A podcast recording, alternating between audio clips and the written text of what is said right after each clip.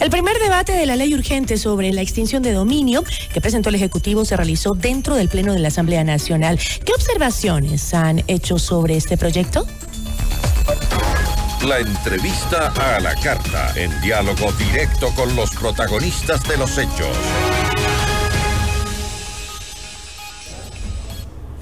Nos acompaña Natalie Farinango, asambleísta de ADN. Asambleísta, qué gusto, buenas tardes. Buenas tardes, Gisela. Gracias por la invitación y buenas tardes también a todas las familias ecuatorianas que nos permiten ingresar a sus hogares por este medio. Muchísimas gracias. Eh, asambleísta, el informe de la comisión determina que el proceso de extinción de dominio se aplica exclusivamente sobre el patrimonio que no coincide con los ingresos de la persona, por lo que es independiente de otras causas penales y por tanto no requiere sentencia. Sin embargo, el correísmo tiene sus dudas y también el Partido Social Cristiano han mostrado pues su desacuerdo con el proceso de extinción de dominio porque eh, que se inicie sin, sin, que eh, el propietario de los bienes haya sido ya sentenciado por un delito de crimen organizado o corrupción. La Corte Constitucional, eh, según ellos, exige ese paso. Según lo que dijo algunos de los asambleístas, eh, el social cristiano, me parece Jorge Álvarez, que fue el que dijo esto. ¿cómo, ¿Cómo se haría em, el proceso de extinción de dominio sin una sentencia previa? Bueno, primero esta figura nace en el mundo con eso, siendo un decomiso anticipado y que va en contra de los bienes injustificados obtenidos de manera ilícita, que es diferente y totalmente al proceso penal. El proceso penal que persigue a la persona, al procesado, al posible delincuente y va a determinar si es culpable o inocente. El proceso penal el proceso de extinción de dominio que busca es diferente, es una figura híbrida y es autónoma de todo proceso y busca determinar que los bienes coincidan con los ingresos de las personas, porque de ahí aparecen personas que quizás ganan el sueldo básico con mansiones de 5 o 6 millones de dólares.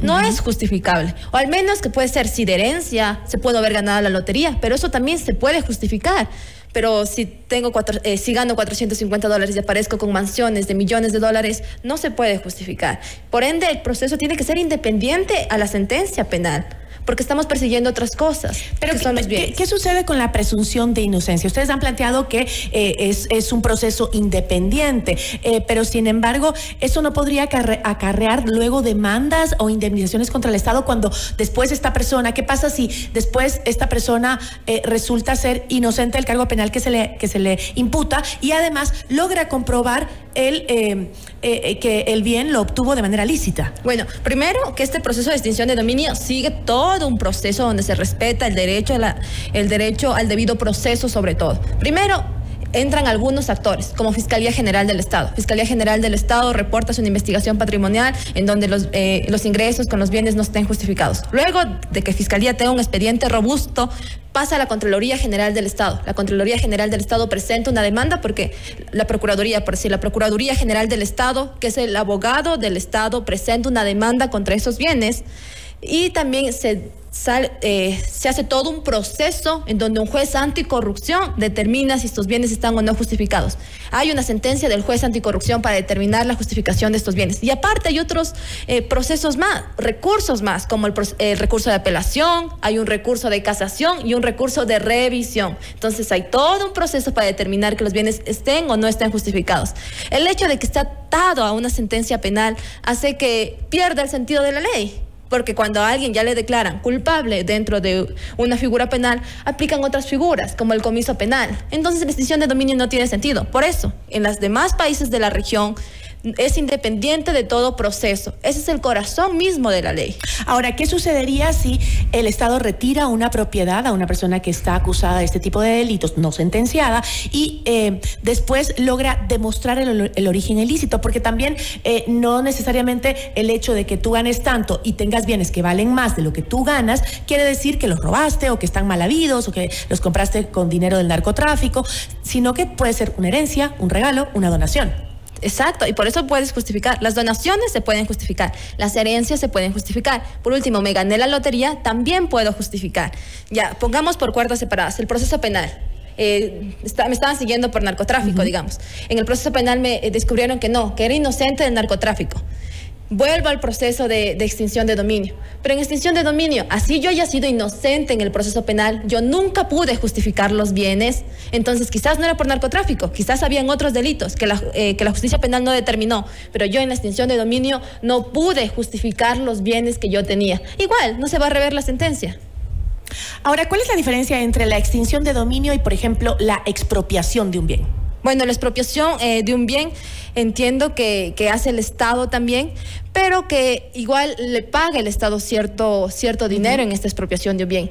Y en la expropiación de un bien le pagan ¿por qué? Porque esa figura sí es lícita. O sea, yo obtuve mi bien lícito y el Estado de una u otra manera me quita y me paga algún valor por eso. En cambio, en extensión de dominio, yo nunca, el origen nunca fue lícito.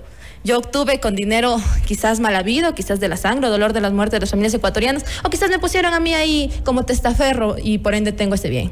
Ok. Eh, Ahora, si se aprueba el proyecto, podría también caer en un dictamen de inconstitucionalidad debido a que eh, se podría interpretar como un incumplimiento del debido proceso por no mantener una sentencia previa, es más o menos lo que está diciendo el correísmo y los social, algunos socialcristianos. Bueno, eh, están alegando varios sectores eso, pero es totalmente falso. El dictamen de la Corte Constitucional analiza tres factores, entre ellos la sentencia previa, el requisito de la imprescriptibilidad, el tema de que se cumpla el debido proceso y que los legisladores debemos garantizar el derecho a la propiedad lícita. En extensión de dominio no estamos hablando de propiedad lícita, estamos hablando de propiedad ilícita. Nosotros conocemos muy bien que estamos en un Estado constitucional de derechos y que por ende la Corte Constitucional tiene ese deber, precautelar los derechos de todos las y los ecuatorianos. Por ende, este proyecto ha sido concebido eh, que se respete el debido proceso, que se respete el derecho de las partes afectadas. Por ende, hay todo un proceso. No es que de la noche a la mañana yo digo, este bien no puedes justificar y te voy a quitar.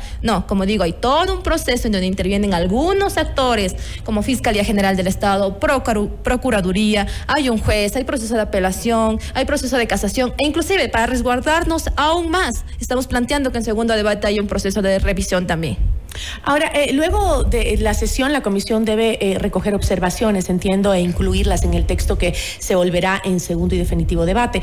Eh, ¿Qué observaciones se han presentado hasta ahora? Bueno, eh, justo que, pongamos también un proceso de revisión, que pongamos un proceso de revisión también, que estamos analizando ponerlo con las causales adecuadas, porque, bueno, el, este recurso de revisión nace de una figura penal también, eh, pero como digo, este no es un proceso penal, entonces hay que ver qué causales le ponemos en la revisión para que pueda ser aplicable.